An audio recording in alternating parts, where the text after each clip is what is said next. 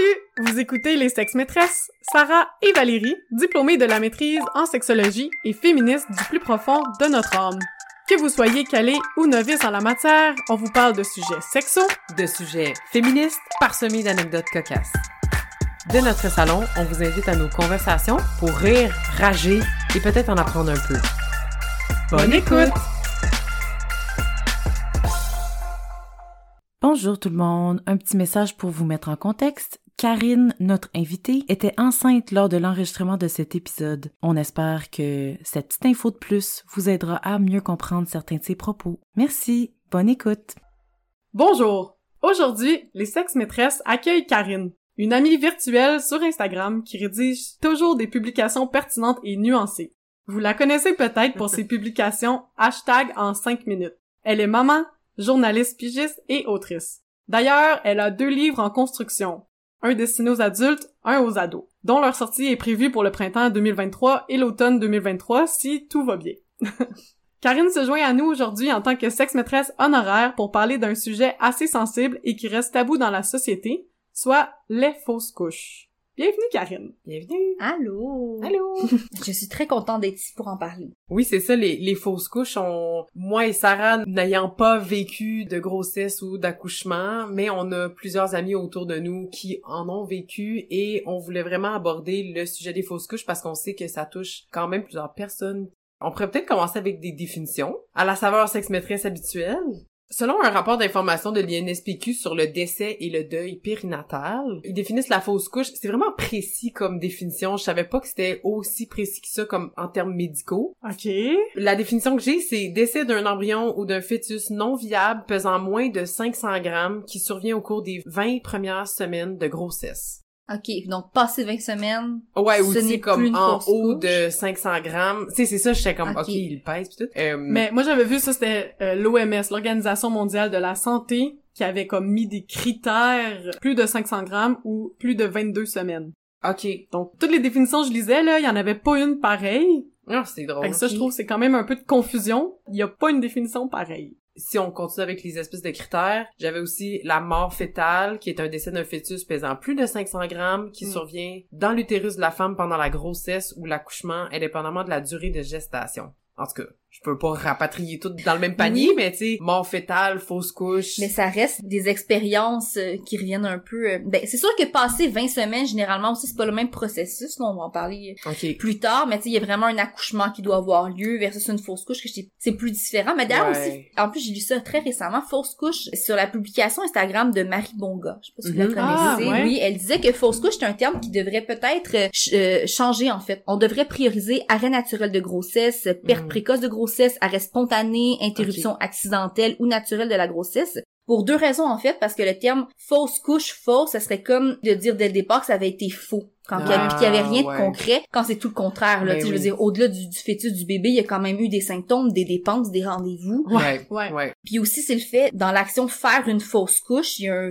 verbe qui implique que la personne est responsable de la perte. Donc, c'est une forme active du verbe, quand qu'en réalité, une fausse couche, ben, on la subit. Donc, Oui. j'avais trouvé ça Oui. super intéressant Oui. comme manière de voir les choses parce que, justement, en plus, qu'il n'y avait pas de définition officielle, j'allais, c'est comme deux mots différents en plus pour passer 20 semaines pour une même grossesse Ouais, ça. ça reste quand même une interruption accidentelle, naturelle de grossesse, quelque chose qui n'était pas prévu, Mhm, en fait, mhm, là. c'est Donc, euh, de, de revoir un peu ça. Je vais quand même sûrement dire fausse couche par habitude tout au long Ouais, de ça. mais ouais, sûrement Oui. qu'il faudrait revoir euh, comment qu'on aborde le sujet à la base. En... Il doit pas avoir beaucoup de littérature scientifique de toute façon sur, euh, C'est, c'est drôle. le sujet. Je travaille en recherche, puis on a des questionnaires pour les gens qui sont en traitement de fertilité ou en, en processus de procréation médicalement assistée. Et on s'est fait euh, mentionner de changer notre terme fausse couche, justement pour... Ben là, c'est en anglais, donc c'était pregnancy loss, donc perte Ah, ok. de grossesse, parce que justement, il y avait moins de, de subjectivité ou de, Mm. de négatif à cette formule-là. Donc, ça commence en recherche. J'ai l'impression que si on se les fait dire, ça doit commencer là, qu'il y a des écrits Ouais. sur le sujet ou sur euh, utiliser une autre façon de, de dire fausse couche. Mais ouais.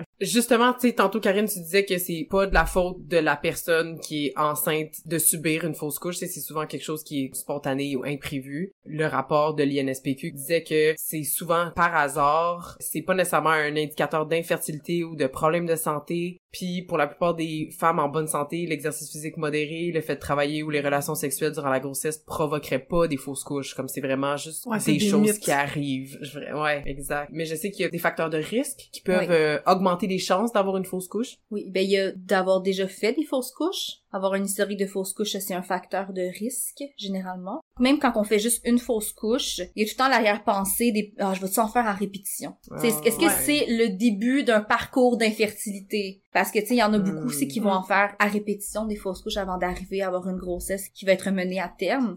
Tu sais, oui, c'est pas de notre faute, oui, c'est génétique, oui, le fœtus était pas viable, mais il y a quand même quelque chose qui est... Quand on veut un enfant, là, on le voulait hier. Quand on prend la décision Ouais. comme, OK, c'est le temps, c'est Mm. comme, pourquoi je ne l'ai pas dans les bras Ah ouais. maintenant?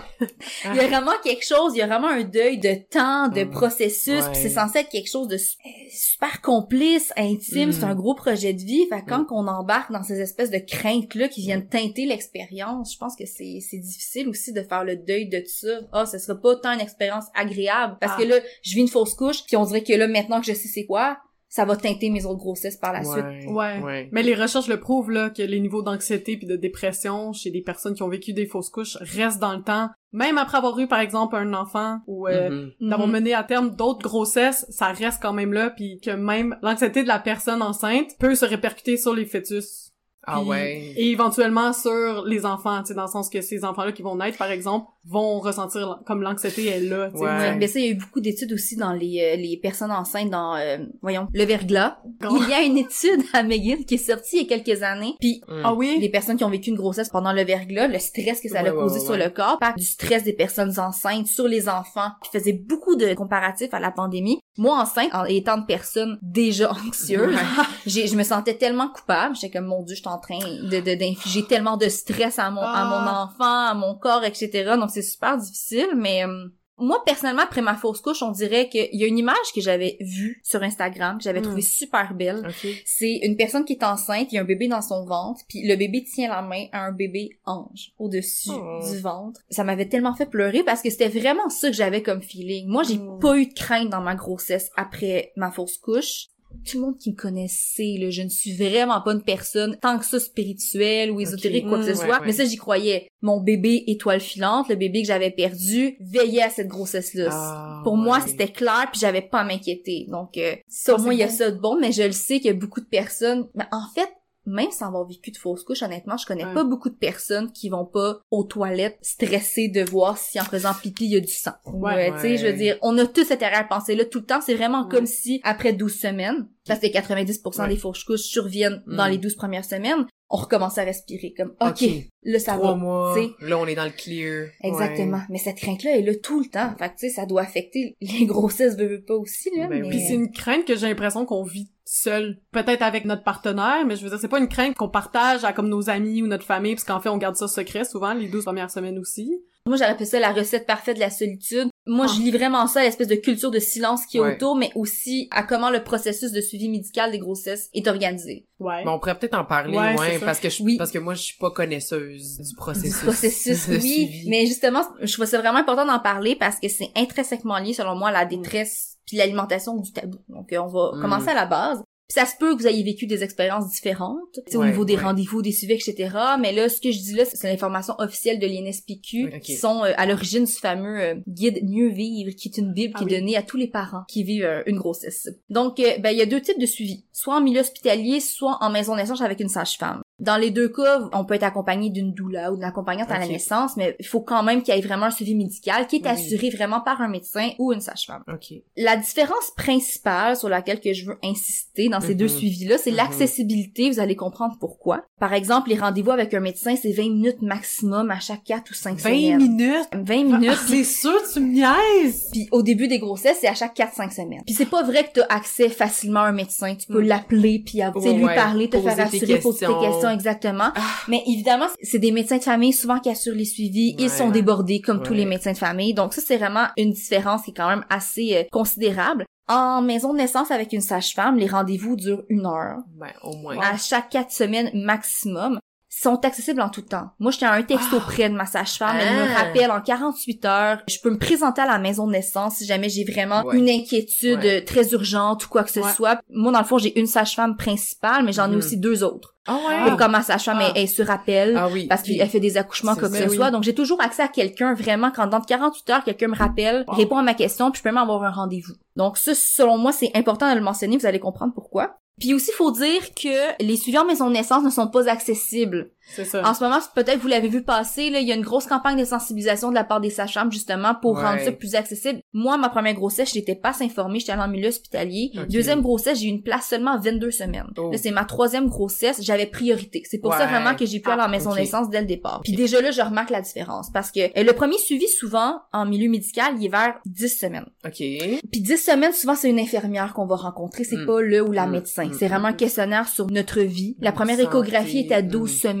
Avec la rencontre pour le médecin. Est-ce que c'est possible d'avoir des échos avant la douzième semaine ou c'est vraiment juste comme on va attendre ton trois mois puis une fois que t'es dans le clear puis on sait que entre guillemets c'est comme officiel ou. Mais c'est parce qu'en plus, le rendez-vous à 10 semaines, c'est vraiment pour la personne enceinte parce que tu peux pas entendre le cœur à 10 semaines. Fait que c'est vraiment à l'échographie qu'on confirme un peu la viabilité Ouais. de la Mm. grossesse. Ok. Il y a des prises de sang qui sont prises avant. Là. C'est, Mhm. c'est deux prises de sang en 48 heures, là, généralement aussi quand il y a un doute, là, pour vraiment Mm. euh, s'assurer que le niveau d'hormones monte parce qu'au début de la grossesse, les hormones doublent à chaque jour. Oh je pense. Wow. Oui, c'est pour ça que c'est difficile sur le corps, mais oui, fait que ça au moins il y a cette donnée-là auquel on a accès. Oui. Et en maison de naissance, le rendez-vous est un peu plus tôt. Aussi l'avantage, c'est que c'est pas avec une infirmière, c'est vraiment avec la sage-femme. Elle-même, Ok. déjà. Exactement. Euh, Le lien de confiance commence déjà. Évidemment, les- infirmières sont compétentes, Ben oui. euh, ils peuvent répondre à nos questions, Oui. etc. Mais bon, la raison pourquoi j'explique tout ça, là, c'est que Mhm. 90% des fausses couches, on le dit, surviennent dans le premier trimestre. Il y a plusieurs études qui démontrent que si le cœur bat à partir de 8 semaines, le risque de fausse couche diminue à 3%. Bon. C'est vraiment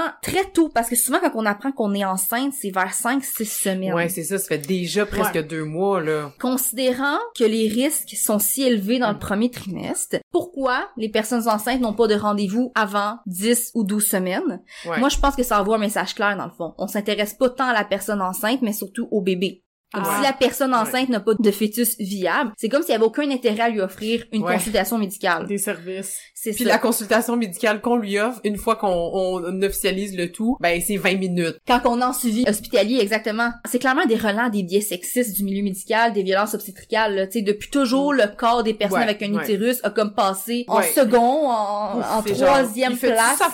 fonction ou il fait-tu pas sa fonction? Exactement. Puis en plus, le premier trimestre, c'est le trimestre le plus difficile. Yo, ouais! C'est les, Ouais. c'est les symptômes les plus inconfortables. Je vais vous en nommer une Ouais, couple, là, mais nausées, nausées, vomissements, chute de pression, fatigue extrême, difficulté à s'alimenter, variation hormonale très intense, maux de tête, perte vaginale, bref, aussi Ah. plusieurs symptômes qu'on comprend pas, qu'on Ouais. sait pas si c'est normal. On a plusieurs questions, on a des inquiétudes à savoir si ça se passe bien parce qu'on le sait que des fausses couches, c'est super fréquent.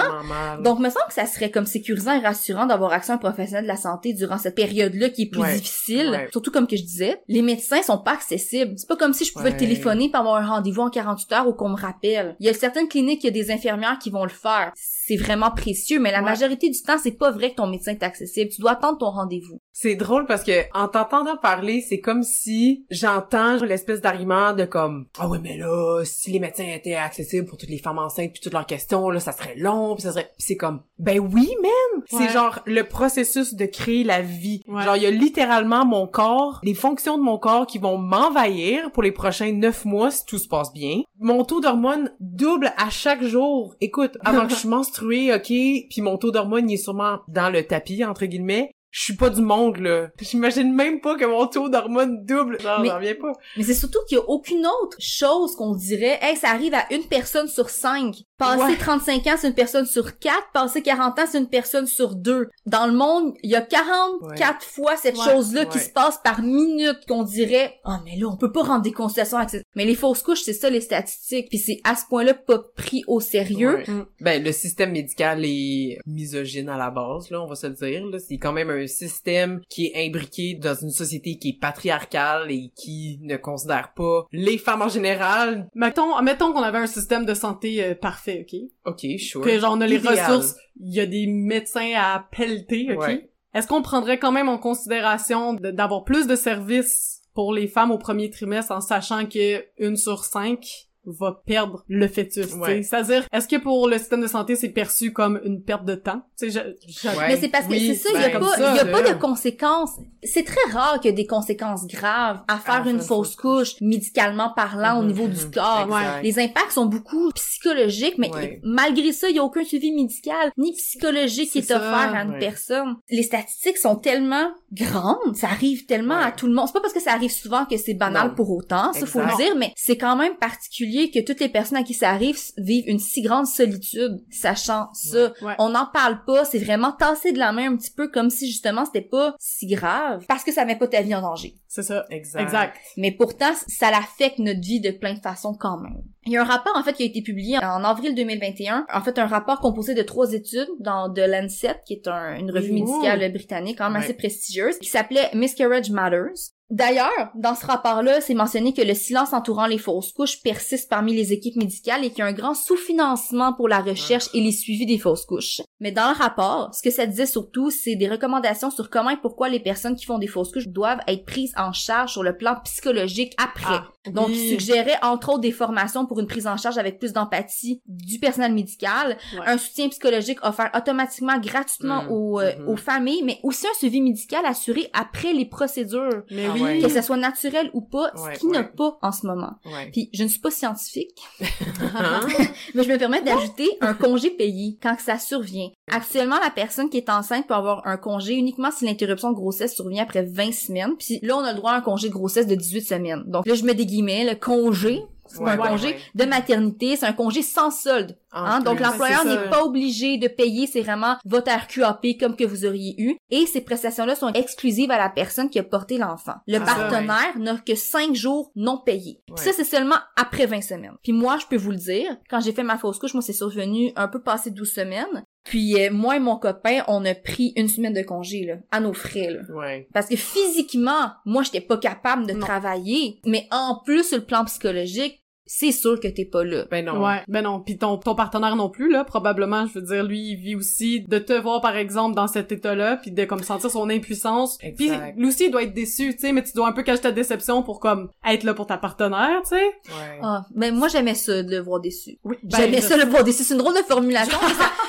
J'aime pas ça quand mon chum a de la peine. Mais il y a quand même quelque chose qui est tellement pas concret, je pense, pour le partenaire qui vit pas la grossesse, que quand même ça me faisait du bien de savoir que j'étais pas toute seule à avoir de la peine. Parce Ouais. que cette peine-là, je la sentais tellement incomprise. Ouais. Et invalidée, que de voir que quelqu'un partageait pour moi cette peine-là, puis j'étais pas toute seule à vivre le deuil de, ce bébé-là. C'était surtout ça. Ok, il existait pas, pas juste pour moi. Mon chum Ouais. vit le même Ouais. deuil Ouais. que moi, puis pour moi ça c'était quand même vraiment important. là. Tu sais, le deuil périnatal, ça peut être euh, éprouvant pour plein de raisons, mais tu sais, comme l'imprévisibilité du décès, le fait qu'on s'attendait pas à perdre cette grossesse-là, puis que cette perte-là peut être faite dans des contextes qui peuvent être traumatiques. Euh, le lien affectif avec le bébé, dépendamment de où on est rendu dans la grossesse, ben je pense que de toute façon le lien affectif peut être là avec le bébé, tu sais, Mais fait que c'est comme tu perds un enfant, le Colin.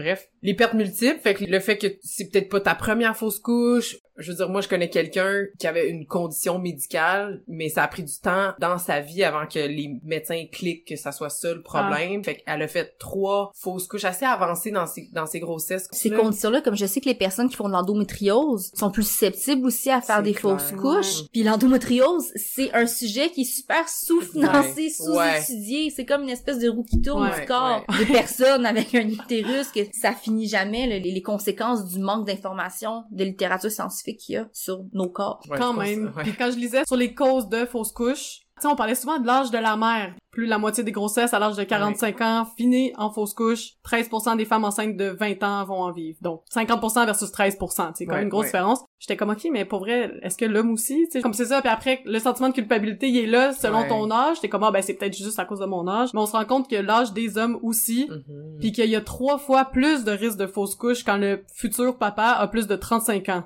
Ah ouais. Donc- oui, ça c'est important. Mais c'est aussi, ok, ces statistiques-là existent. Encore une fois, si c'était autre chose qu'une fausse couche, qu'on disait, ok, telle personne Mhm. de tel âge a tant de pourcentage très élevé de faire, Ouais. peu importe quel événement médical, il me semble qu'il y aurait des mesures prises dans la société comme, ok, ben peut-être on diminue les heures de travail. Ouais. J'ai l'impression que si c'était autre chose, ça démontre encore comment que la fausse couche, c'est super un peu mis de côté, tassé de la main. Ouais. On le sait, là, que passé 35 ans, 40 ans, Ouais. il y a plus de risques. Comment ça se fait qu'on met rien en place? Surtout en plus que avoir des enfants tard, oui, c'est un choix, mais ce n'est pas tout le temps un choix. Là. Il y a plein de choses Mais en ce moment qui font en Ouais. sorte qu'on Ouais. peut pas avoir des enfants à 20 ans. Ça fait Ouais. aucun sens. Ouais, aussi. Puis encore une fois, c'est ça, c'est la culpabilité, comme tu dis, après, quand t'as une fausse couche, quand tu te dis, j'ai peut-être bu trop de café. C'est peut-être le petit verre de vin que j'ai bu avant de savoir que j'étais enceinte. Tu sais, le genre de détail que, au final, ça s'accumule puis tu te dis, ben, c'était ma faute. C'est tellement plus facile de trouver quelqu'un accusé que juste dire, ben, c'était une anomalie génétique puis c'est le corps qui a fait son travail puis qu'il est- comme ça, fonctionne Mais c'est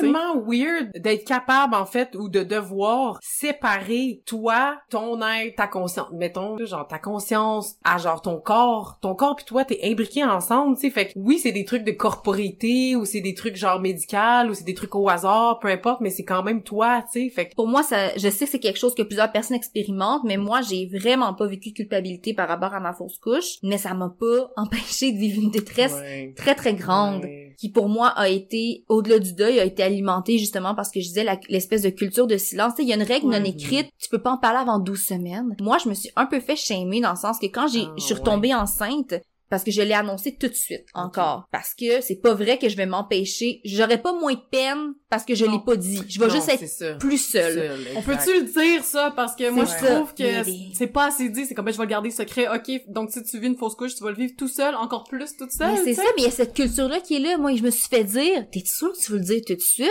Ah! c'est un c'est c'est hein? C'est pas validant. c'est rabat-joie en maudit là Puis deux, j'ai déjà ces craintes-là, parce que je viens de faire une fausse couche. Moi, je suis contente d'être enceinte à nouveau. Cette espèce de culture-là, que c'est comme si on pouvait pas en parler avant. Puis honnêtement, quand on voit quelqu'un l'annoncer publiquement, là, avant 12 semaines, on dirait qu'on est tout... Je sais qu'il y a un petit... Ah, elle le dit tout de suite, c'est, c'est audacieux. Moi, je Ouais. le sais en plus que ça a aucun rapport, mais je me le dis quand même. Ouais. Hey, c'est Oui. audacieux. Mais en même temps, on n'a pas à tone down notre bonheur, Ouais, notre non. joie, Ouais. au cas où que quelque Au chose de mal où. se passe. Puis oui, c'est sûr que c'était un deuil qui a été difficile à vivre de mon côté, mais moi j'ai vécu une dépression après ma fausse couche et je suis persuadée que ça a un lien justement avec la culture du silence, l'espèce de solitude qui nourrit la, la recette parfaite de solitude par le système médical, par la Ouais, culture ouais. qui est en place. Puis je me sentais très euh, voyons pourquoi j'en reviens pas? Pourquoi Ouais. j'ai encore de la peine? Pourquoi je suis pas capable de me sortir de là? C'est tellement tabou qu'on n'en parle pas justement puis c'est bizarre que je me sois sentie aussi seule quand que, à chaque fois je me mets à en parler comme moi j'ai vécu une dépression après quasiment avec une culpabilité puis une petite honte de comme moi ça ça l'a déclenché une dépression puis je réalise que je suis tellement pas seule C'est puis j'ai une statistique, c'est une personne sur trois qui vit une fausse couche souffre de niveau élevé de stress post-traumatique et Mhm. de dépression. Mhm.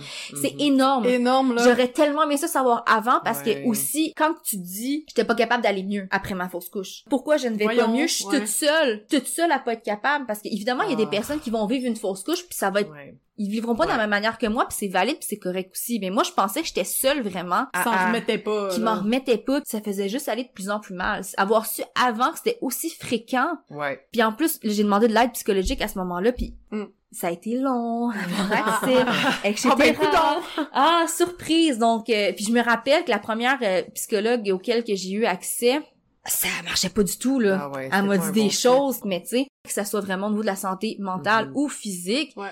il y a des tabous, il y a des savoirs qui sont pas encore là, Ouais. il y a un manque d'empathie. tu sais, tu parles beaucoup de, de la solitude que les gens vont vivre quand ils vont vivre des fausses couches. Puis c'est qu'il y a peut-être un, un manque de reconnaissance sociale justement par le fait que comme il y a comme un omerta autour de du 12 semaines là, c'est comme il y a comme un manque de reconnaissance sociale du bébé en tant que tel comme il y a pas nécessairement de funérailles, il y a pas nécessairement d'acte de naissance ou de décès un pour fœtus, c'est pas un Ben, bébé. c'est ça, ça, fait aussi, tu sais. fait que c'est comme si c'est irréel. Peut-être que aussi comme à cause de tout ce silence-là, y a pas de reconnaissance que tu avais un lien affectif avec. Sûrement déjà un début de. Tu veux pas en parler aux gens autour de toi. Les gens autour de toi reconnaissent pas nécessairement ce bébé-là, reconnaissent. Il a existé là, tu sais. Mais c'est tellement important ce que tu dis. Parce que moi, je me souviens, c'était ça. Quand j'ai fait ma fausse couche, j'ai écrit une lettre. Puis si j'ai pris la décision d'en parler publiquement, comme j'ai partagé la nouvelle sur mes réseaux sociaux, par Mhm. exemple, un, j'avais pas envie de me faire demander, c'est pour quand un deuxième bébé? Ouais. Hein? On arrête de demander ça, s'il vous plaît? Mais aussi, c'est parce que j'avais besoin qu'il existe.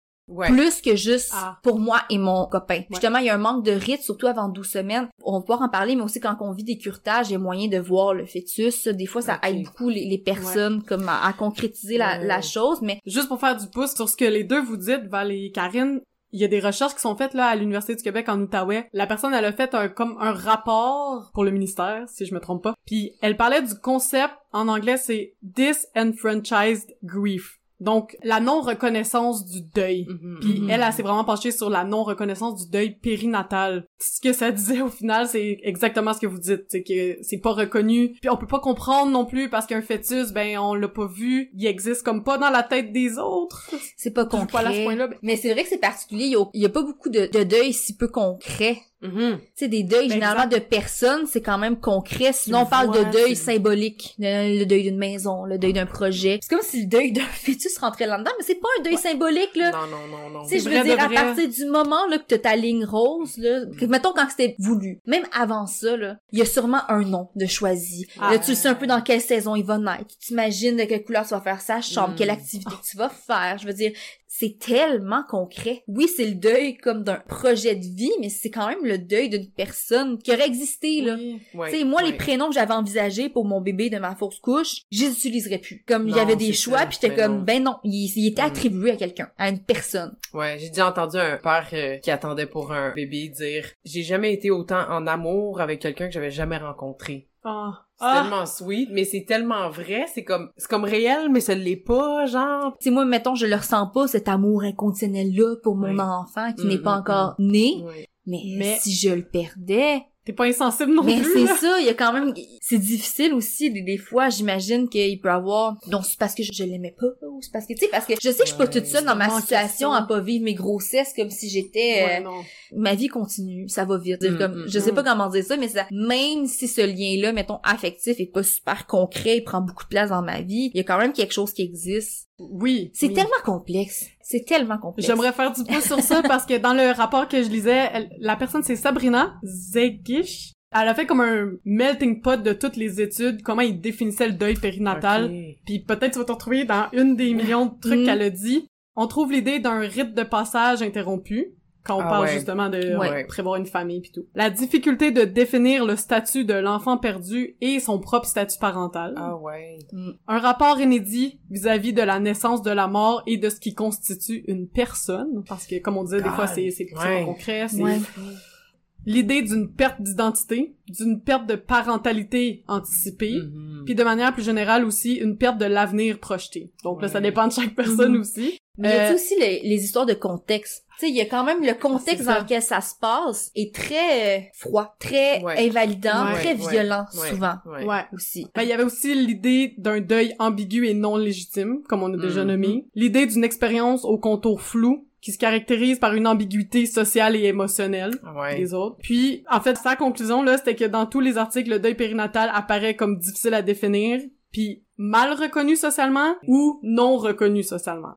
Il y a un organisme qui offre des prises de photos pour des Oh. personnes qui font des, euh, des fausses couches, là, passer 20 semaines pour prendre en photo le bébé. Ouais. Je sais Puis ça, c'est vraiment, ça aide parce que c'est une reconnaissance puis c'est comme un rite. Oui. S'il y a quelque chose qui est là puis je sais que ça aide beaucoup de personnes. Mhm. Ok. Ça doit- Puis je me souviens en plus, une de mes amies qui me disait comment c'est bizarre, ma boss elle a une photo de son bébé qu'elle a perdu à, à Ah. 20 quelques semaines, tu sais, mettons. Puis je me souviens de m'être dit, c'est pas bizarre, tu sais, elle- c'est sûr que ça peut surprendre des fois de voir une photo Ouais. parce que c'est tellement des bébés petits, pas tout le temps ce qu'on s'imagine d'un poupon, tu sais, mais c'est ça justement, je pense que je- il y a une incompréhension d'à quel point c'est important de marquer l'existence de ce Ouais. bébé-là. tu sais. Oui. Fait que non, ce n'est c'est pas bizarre. C'est peut-être bizarre en ce sens où toi socialement à ce moment-là parce qu'on a tellement pas d'infos là-dessus pis on en il y a un omerta, on n'en parle pas, il y a un silence autour de ça que toi socialement tu sais pas comment réagir, tu sais spontanément si je vois une photo d'un bébé de 20 semaines mais tu sais tu dirais comme félicitations puis là finalement c'est comme ah, ça c'est le bébé que j'ai perdu là c'est comme ah ben mes sympathies finalement. Ouais, il y a un inconfort. Sur quel vrai. pied danser, on va y arriver parce que les sex maîtresses, vous savez, on a toujours des recommandations et des conseils pour vous. Mais avant, on voulait parler de Oui, ben comment ça se passe? Puis je vais peut-être Ah ouais. mentionner un, un trigger warning. Je vais Mhm. dire ça de façon graphique, mais c'est Ouais. comme ça que ça se passe. Dans tous les cas, il faut consulter un médecin quand on fait une fausse couche, ce qui est très ironique considérant l'accessibilité. je me suis présentée à l'hôpital lors de ma fausse couche, puis je me suis Mhm. fait dire pourquoi t'es venue ici Mais parce que j'ai pas accès à mon médecin, puis parce que je sais pas quoi faire, je l'ai pas vu encore, tu sais. Que- Ouais, Voyons. ouais. ce qui est très ironique, hein. Ça manquait de, ça manquait de délicatesse, mais Ouais, oui, maje- la majorité du temps, on sait pas quoi faire, puis on va se rendre à l'hôpital quand on Mhm. fait une fausse couche. Soit que ça se fait naturellement, c'est-à-dire que le fœtus va être expulsé Mhm. naturellement. On va se mettre à avoir des saignements, des, des contractions, donc des maux de ventre qui ressemblent à Mhm. des douleurs menstruelles fois 1000. Puis après ça, il y a un suivi où est-ce qu'on va prendre des prises de sang pour faire une échographie pour s'assurer que le fœtus, le placenta, tout a été Ouais. correctement expulsé. Une belle euh, échographie parmi des personnes enceintes euh, où est-ce que toi tu te présentes et tu vas là. C'est Juste super. ça, juste ça, déjà là, comme je peux pas croire qu'il y a pas des salles pour... C'est ça. Puis la technicienne m'a dit, t'es sûr que t'es enceinte parce que ton corps a vraiment bien fait sa job. Oh my god! Je me souviens, j'avais trouvé ça tellement violent. Ben oui, voyons donc! J'étais comme mon corps a pas bien fait sa job. Tu sais, j'ai pas vécu de culpabilité par rapport à mon corps, mais j'étais comme c'est pas comme ça que je le perçois en ce moment. Ouais, sais. non, c'est ça, c'est Mais ça. tu sais, c'était comme une bonne nouvelle. Médicalement parlant, Ouais. c'était une bonne nouvelle. Ouais, il y avait oui. pas de résidus, il y avait rien. Tu peux aller chez toi, tout va bien, tu sais. Mais, tout va tellement mal! Mais c'est exactement, c'est ça. Puis généralement, aussi, le fœtus est expulsé naturellement, on le voit. Comme je dis, c'est très graphique. Je l'ai perdu, j'étais à la toilette. Il y a ça qui est là, tu sais c'est Mm. quoi, c'est... euh, Puis là, oh, trigger warning, mais, mais qu'est-ce que tu fais? Comme là, le fœtus est dans la toilette, là. Mais là, j'ai Normalement, dans la tu- toilette. Sais, comme c'est je veux ça, mais Oh, mon c'est ça, tu Dieu. sais mais pas on quoi n'apprend pas faire. ça! Mais non, dire, mais on sait c'est pas ça. ça. on se prépare pas à comme, ok, là, il est dans la toilette, mais qu'est-ce qu'on fait? Comment tu reviens de ça? Voir Je sais pas. ton fœtus flotter dans une toilette. Tu sais, Ouais. quand on dit qu'il faut un suivi là par après là, je veux dire Ouais. D'autres fois, il faut une intervention médicale. Il y a plusieurs personnes qui apprennent lors de la première échographie que le cœur bat Mm. pas ou que le Ah. fœtus finalement a arrêté de se développer. Donc la majorité du temps, il y a un curtage qui va être proposé. Ok. Curtage, c'est une intervention médicale pour s'assurer encore une fois qu'on va expulser entièrement, qu'il va pas avoir d'infection, d'hémorragie quand il y a des résidus qui restent. Donc euh, là, c'est avec des antidouleurs et un sédatif. Euh, ça dure juste quelques minutes, mais il faut rester quelques heures à l'hôpital en observation. Et il n'y a pas de suivi après un curtage non plus. Après le Hmm. curtage, c'est fait. C'est possible de voir le bébé, par exemple. Ok. Avant 20 Tardivement. semaines, c'est un curtage ou un médicament. Ah le ouais. médicament, c'est du misoprostol. Ça aide à l'expulsion de la fausse couche. Encore là, on va aussi donner des antidouleurs, des antinauséeux. L'avantage, c'est que tu peux prendre le médicament à la maison. Puis là, tu prends le médicament, puis dans, des, dans les 12 à 24 heures, ben, il va y avoir des crampes menstruelles, des saignements, etc. Quelquefois, une deuxième dose est nécessaire, mais généralement, euh, là, le suivi par rapport à ça, c'est une échographie, justement, comme euh, lorsque le fœtus est expulsé naturellement. L'important, c'est toujours s'assurer que, évidemment, tout a été expulsé pour éviter les infections. Les suivis qu'on fait, c'est pour s'assurer que ça a été bien fait médicalement parlant, mais on a rarement accès à un médecin. Moi, j'ai pas vu un médecin, là. Ben j'ai non, vu, j'ai- vu seulement, on a fait une radiographie, Les elle est allée confirmer avec la médecin qui n'est pas venue, là, me voir, là. Tu sais, donc, euh, c'est c'est vraiment C'est ça, le suivi qu'on a, donc, euh, C'est vraiment physique, en fait. Ils C'est- veulent régler ton problème c'est- physique. Ouais, c'est unidimensionnel, vraiment. C'est comme retourne chez toi puis vis ta peine tout seul. Tu sais, je veux dire, ils vous Mais il y proposent a aucune voir- même reconnaissance de ça. Est-ce que comme vous avez accès à des travailleuses sociales, des... non, il y a aucun suivi qui est offert. C'est c'est Même ça pas une liste non, de ressources, là. non, C'est aucunement. Puis c'est ça que le rapport justement de, de l'ANSET disait, les trois rapports étaient venus à cette conclusion-là, qu'il fallait absolument, au-delà de, de formation euh, du personnel médical, il fallait absolument un suivi psychologique offert parce que oui, c'est déjà gros à la base, mais aussi, tu sais, moi, mon expérience a été, tu sais, je veux dire, j'ai été à l'hôpital, j'ai pleuré pendant 24 heures tout seul dans une salle d'attente, c'était en temps de Ah, COVID, j'étais Ah. toute seule, puis j'ai- j'entends des histoires qui sont comme plus trash là des Ouais. personnes qui Mm. finalement ils l'ont perdu dans la salle de bain d'un hôpital puis qu'est-ce que je fais? On sait pas quoi faire Colin le personnel médical qui est là je le comprends qu'ils sont débordés que pour eux sûrement peut-être que c'est Pas très urgent, mettons. c'est pas ben c'est pas urgent puis c'est pas le- leur première ou quoi que ce soit tu sais il y a- y, quand même quelque chose qui- notre système euh, il est très fragilisé là Ouais. ils en ont beaucoup sur les épaules etc mais c'est certain qu'on reste avec un espèce de stress post-traumatique là, Ben quand oui. tu vis une expérience comme ça Puis encore euh, une fois, le fait qu'on parle pas de fausses couches, quand t'es enceinte, ben, tu sais pas quoi faire si ça t'arrive. Ouais, t'es pas préparé non plus. Non, comme on te prépare donc bien à ta grosse, à ta grossesse, à ton accouchement, à toutes les façons que ça, ben, puis même à ça, c'est un Puis autre débat, là. C'est Ça Ouais. aussi, c'est un autre débat, mais d'habitude, tu sais, on va t'en parler, tu vas à la déco prénato la majorité du temps, puis tout, mais comme ça arrive aux fausses couches, puis c'est comme, faut que tu te pointes à l'urgence pour savoir quoi faire, c'est ridicule, ça aussi, je veux dire, il devrait y avoir des cliniques ouvertes pour ça. Mais Ou oui, tu sais, comme... Avec les stats, ça, Avec les ça- stats, ça roulerait, c'est oui. sûr. mais oui, je sais que dans les pays scandinaves, il y a des centres dédiés à la grossesse. Donc c'est pas juste des Mm. sages-femmes nécessairement. Les Ouais. personnes qui veulent accoucher là peuvent aussi avoir droit à des procédures médicales que les sages-femmes ne- n'exécutent pas comme l'épidurale ou des choses comme Ah, ça. Ouais. Mais c'est vraiment des, des centres où tout est réuni. Il y a des infirmières spécialisées, il y a des sages-femmes, il y a des inhalothérapeutes, il y a des Mm. physiothérapeutes, Ouais. il y a, il y a- il y a plein de choses. C'est vraiment des centres que pour ça. Tu sais, la grossesse est comme pris dans son entièreté. Exact. Ben, avec c'est- raison. Mais c'est ça. Parce que moi, si j'avais eu un accès à ce moment-là à un suivi sage-femme, j'aurais pu Mhm. appeler ma sage-femme puis pas Mhm. aller à l'hôpital. Ouais. En pleine COVID. Te faire culpabiliser. En de- pleine COVID. C'est ça. ouais. Exactement. Puis c'est c'est particulier. C'est il y a vraiment un, il y a vraiment un manque de soutien. C'est comme si on se disait ça arrive tellement souvent des fausses couches que on va s'assurer de de prendre la grossesse juste au moment où ça vaut la peine.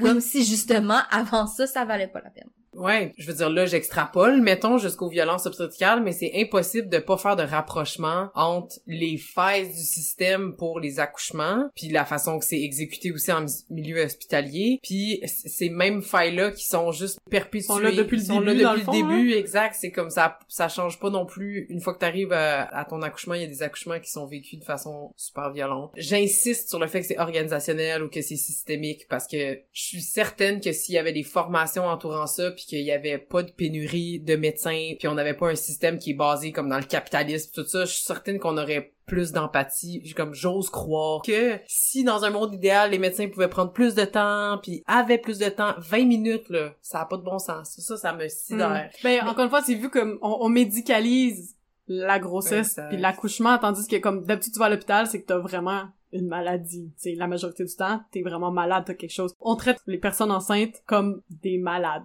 Sais. Ouais. Ouais, vraiment. Ben, tu sais, Karine, merci de nous avoir décrit euh, un peu comment ça se passe, les fausses couches. Moi, j'avais aucune idée, là, vraiment comme des procédures médicales.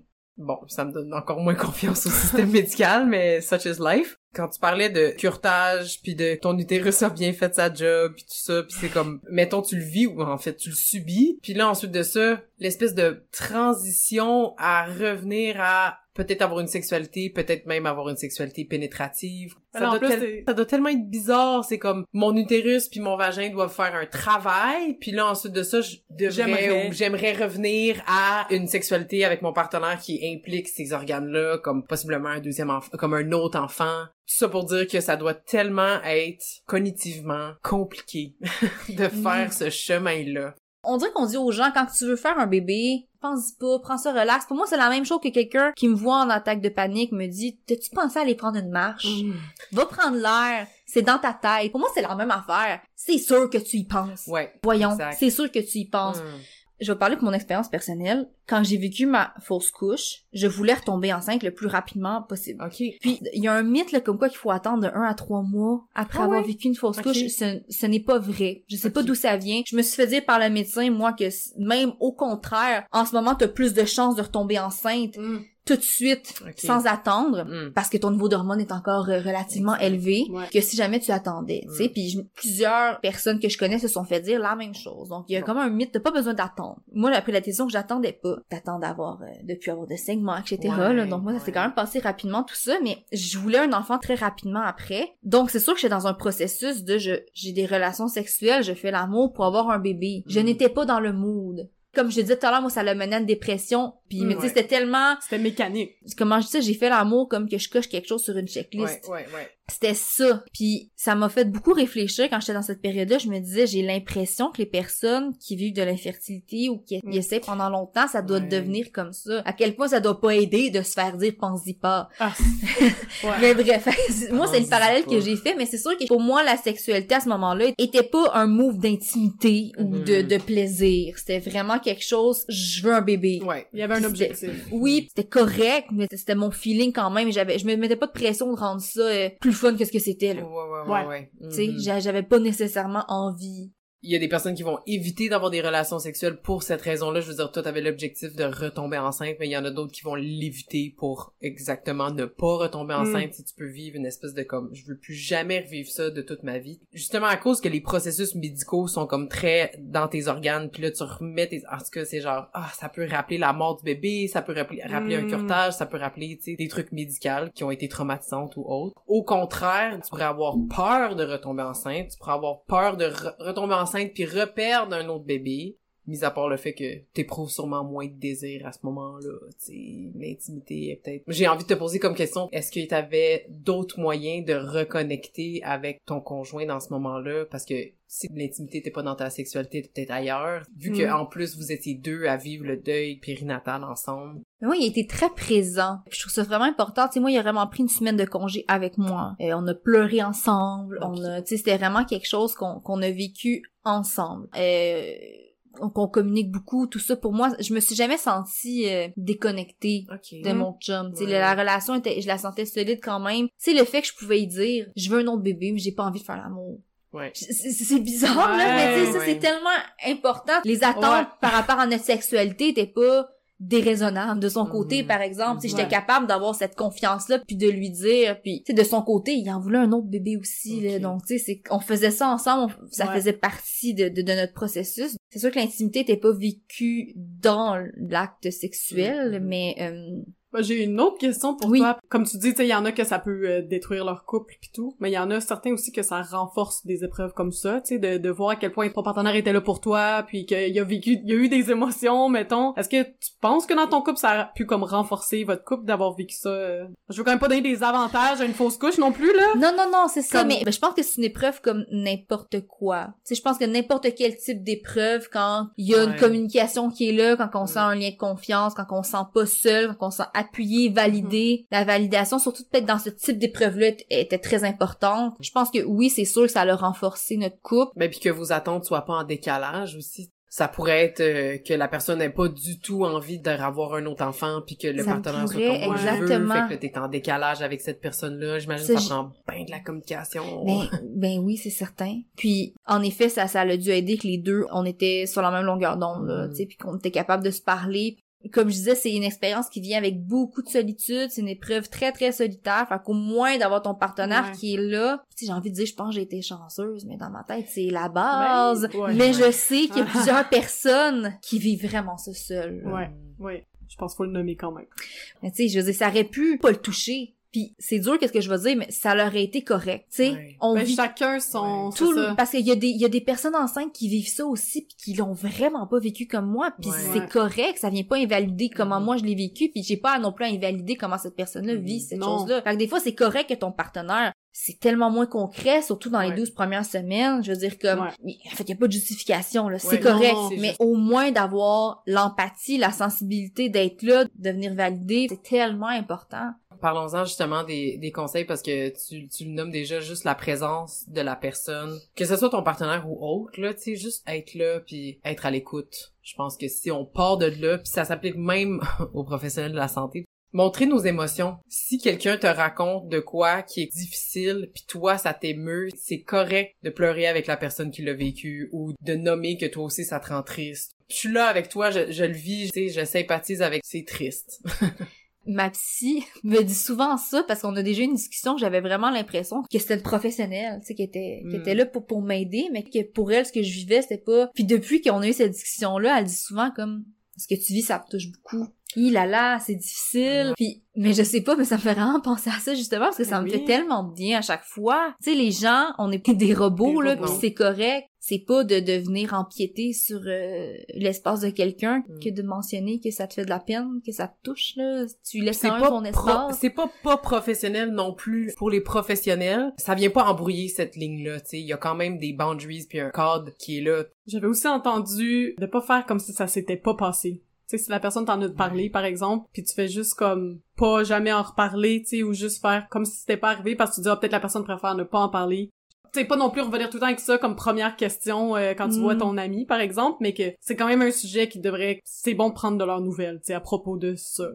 Oui, mais j'ai l'impression qu'il y a plusieurs personnes qui sont inconfortables. Comme qu'on va, tout, tout- on va revient tout le temps à ça, hein. C'est tabou, on n'en parle pas beaucoup, on sait pas vraiment comment dealer avec ça. Fait que des fois, j'ai vraiment l'impression que c'est pas pour mal faire, c'est pas des mauvaises intentions, il y a juste un, un authentique inconfort qui Ouais. est là, là. Mais ça se nomme aussi. Oui, mais au pire, si t'es pas capable de le faire en, en personne, un texto, euh, juste Oui. quelque chose qui fonctionne pour toi. Ben, on a parlé tellement de le manque de reconnaissance sociale. Ouais. Fait que c'est nous, ça, c'est l'entourage social. C'est notre job de travailler là-dessus. Puis Ouais. ça peut être des gros gestes, mettons, allumer une chandelle, euh, souligner la présence de Ah, cet enfant wow. décédé-là, ou avoir un moment de silence, ou tu sais, quelque chose de plus soutenu, Mm. mettons, comme reconnaissance. Puis aussi, ça peut être plus euh, subtil ou implicite que ça. Tu sais, ça peut être, j'ai pensé à toi, tu sais, aujourd'hui, j'ai pensé à ce que t'as vécu, mais le reconnaître quand même. C'est bon que tu nommes ça Mm. parce que quand mon ami a vécu ça, je l'ai comme mis dans mon calendrier. Full rationnel, mon affaire. Puis à chaque année, tu sais, j'ai, j'ai la notification qui me le dit. Fait que la journée, je lui écris juste comme, ah, petite pensée pour toi. Tu sais, on est obligé de repartir dans, dans la grosse histoire, mais juste, juste pour dire que tu t'en rappelles puis que c'est arrivé. Tu sais, ça a existé, comme on dit. Oui, vraiment. Moi, je me souviens qu'à la date prévue d'accouchement, je savais que j'allais pas bien aller. Je l'ai mentionné dans mon Ah entourage ouais. aussi. Je fais Ouais. comme ah, là, euh, la semaine prochaine, là, c'est la date prévue d'accouchement de Puis aussi, vu que j'étais enceinte, on dirait Ah! que les gens s'imaginaient que c'était réglé, que c'était Ah, passé. Ça, ouais. ça a été très, très difficile, je pense, pour mon entourage de comprendre. Déjà, moi, ça a été long avant que j'ose dire que je suis en dépression. Ça a été Ouais. très, très long. Même si j'ai l'impression que tout le monde autour de moi le savait, sauf moi. Mais ça aussi, j'ai l'impression que les gens, vu que j'étais enceinte, ils avaient comme oublié ça. Ouais. Il y a une Bon nouvelle point. date. Il y a une nouvelle Ouais, date. euh, c'est ça. Mais tu sais, je l'ai mentionné. comme- Ouais, à mon chum, je l'ai dit. Tu sais, Je fais comme là, là, la semaine prochaine, c'est la Ouais. date prévue d'accouchement. Puis c'est plate, là, mais oui, il faut mentionner ses besoins. Parce que justement, Ouais. veut, veut pas, ça existe ce tabou-là, cette espèce de manque de connaissances, Mhm. d'informations-là. Donc, faut aussi mentionner ses, ses besoins à ce niveau-là. Mais oui, c'est su- c'est super sensible, justement, de mettre des rappels. C'est des choses qui viennent valider le deuil, justement. Exact. Aussi comme de venir proposer comme hey ça doit vraiment être difficile ce que tu vis as-tu besoin que je t'amène de la bouffe que je fasse du ménage tu sais c'est pas notre truc là d'être euh, dans la sensibilité ou quoi que ce soit ça peut être des choses super concrètes qui viennent Ouais. quand même dire comme ok cette personne là trouve ça important ce que je vis parce que Ouais. sinon elle se moins pas là, autant ouais. pour vouloir m'aider Exact. Oui, tu sais, d'autres formulations qu'on pourrait privilégier. J'aurais aimé que les choses se terminent autrement pour toi. Je suis triste pour toi, pour vous. Si tu parles au couple, est-ce que tu t'aimerais m'en parler? Puis si oui, juste écouter, puis laisser les parents ou la personne qui l'a vécu parler de leur peine ou de leur bébé ou ce qu'ils imaginaient ou peu importe. Vraiment être là en les écoutant. Qu'est-ce que tu aurais besoin en ce moment? Mm. Là, là, aujourd'hui. C'est pas obligé d'être... euh, la réponse, ça pourrait être « j'ai besoin d'un bébé d'un bébé. Ouais. Ouais, c'est ça, ça pourrait être rough comme réponse, mais tu sais, rester dans le présent. Qu'est-ce que t'as besoin là, là, Mm. aujourd'hui? Si tu une crème glacée, si tu genre d'être seul, si tu pleurais, c'est quoi, tu sais? Qu'est-ce que je peux faire pour t'aider à traverser cette épreuve-là? Des questions ouvertes.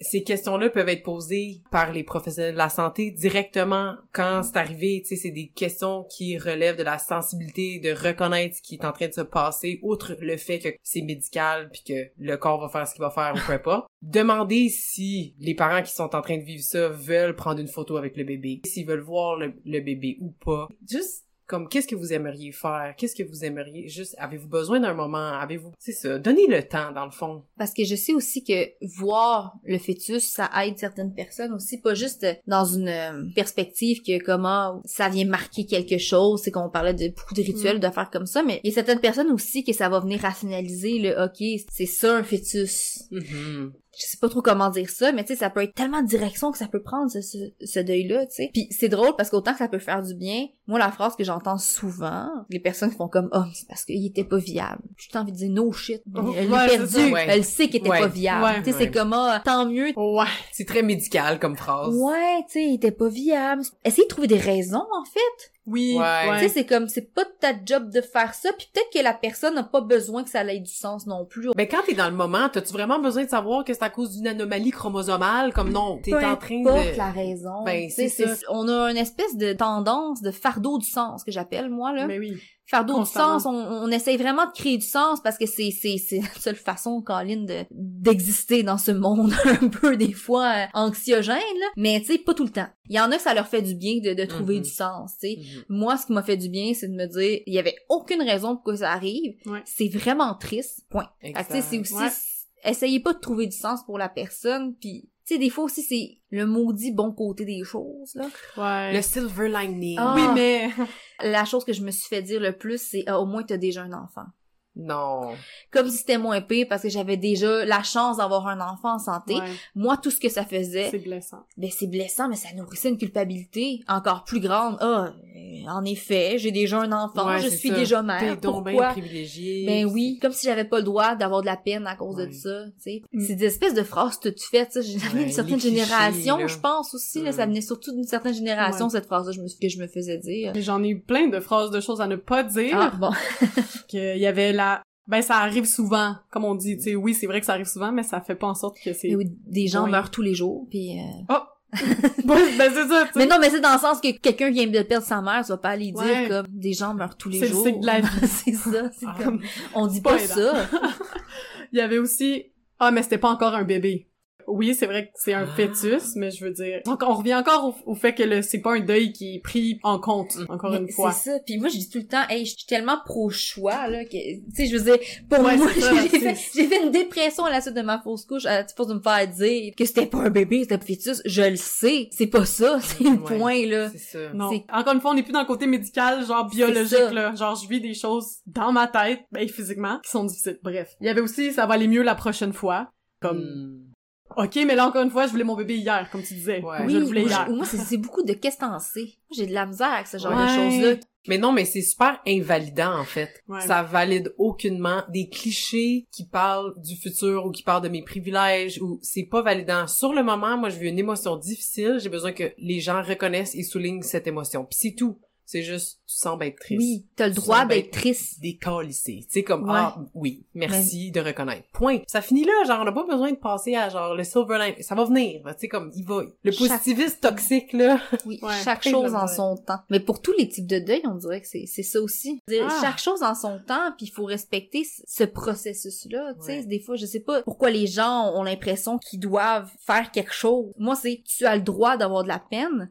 C'est la phrase que j'avais le plus envie d'entendre. Ben ouais. Un des autres trucs, c'était juste de dire aussi, hey, je sais pas quoi te dire. J'ai pas les mots. Puis je peux pas comprendre ce que tu vis, mais je suis là.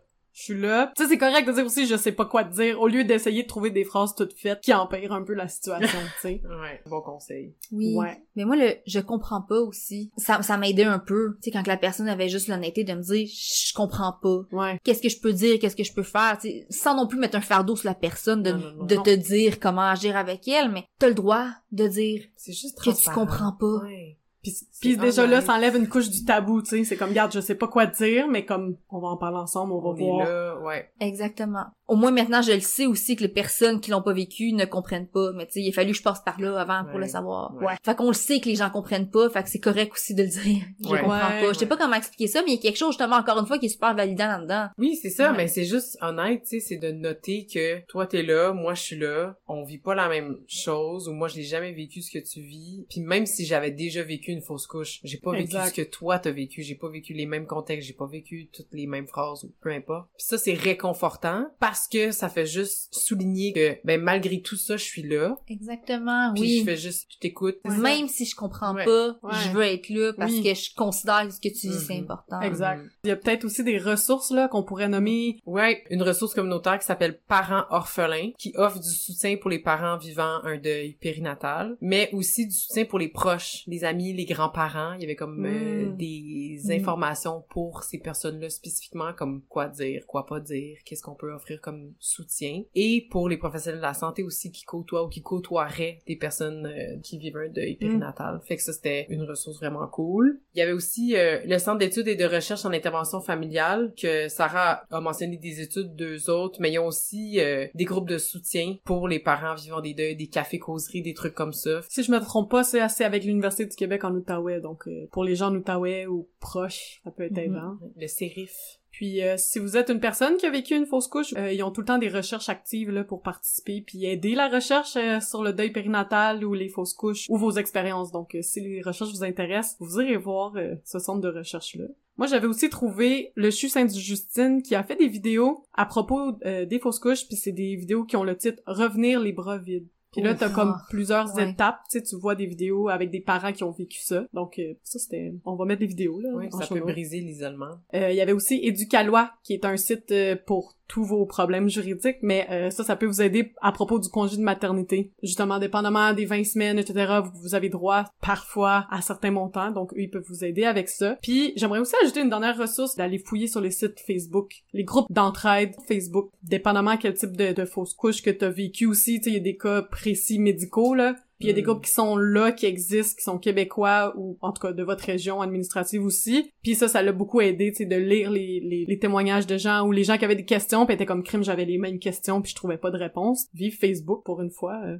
Toutes les maisons de naissance à travers le Québec ont des groupes Facebook. Ah, puis j'en vois passer là, des, des messages là, Mhm. parfois de ce genre-là, là, justement, là, de- d'expériences vécues qui ont besoin de soutien ou quoi que ce soit. Puis des fois, tu sais, on recherche pas nécessairement tout ce qu'on cherche. c'est Est-ce que je suis toute seule Exact. à avoir vécu ça? Fait que tu sais, d'avoir justement les personnes qui vont venir Mhm. commenter puis tout ça. Là, donc, toutes les maisons de naissance ont une page Facebook. En guise de conclusion, cette semaine, on aimerait faire un rappel à notre auditoire d'être sensible et attentif aux personnes autour de nous qui vivent des grossesses, juste at large. Être enceinte ou vivre une grossesse, c'est quelque chose. Alors, juste, c'est quelque chose. Je confirme. Il y a des beaux moments et de moins beaux moments. Soyons là, présentes, présents pour les parents autour de nous, pour tous ces moments-là. Merci d'avoir été avec nous pour cet épisode des Sexes Maîtresses. On espère avoir stimulé vos réflexions et inspiré vos prochaines conversations avec vos proches. Suivez-nous, partagez nos épisodes sur vos réseaux sociaux et surtout, faites-nous plaisir et écrivez-nous vos questions, vos impressions et vos suggestions. Les sexes maîtresses vous souhaitent une bonne semaine. Bisous! bye!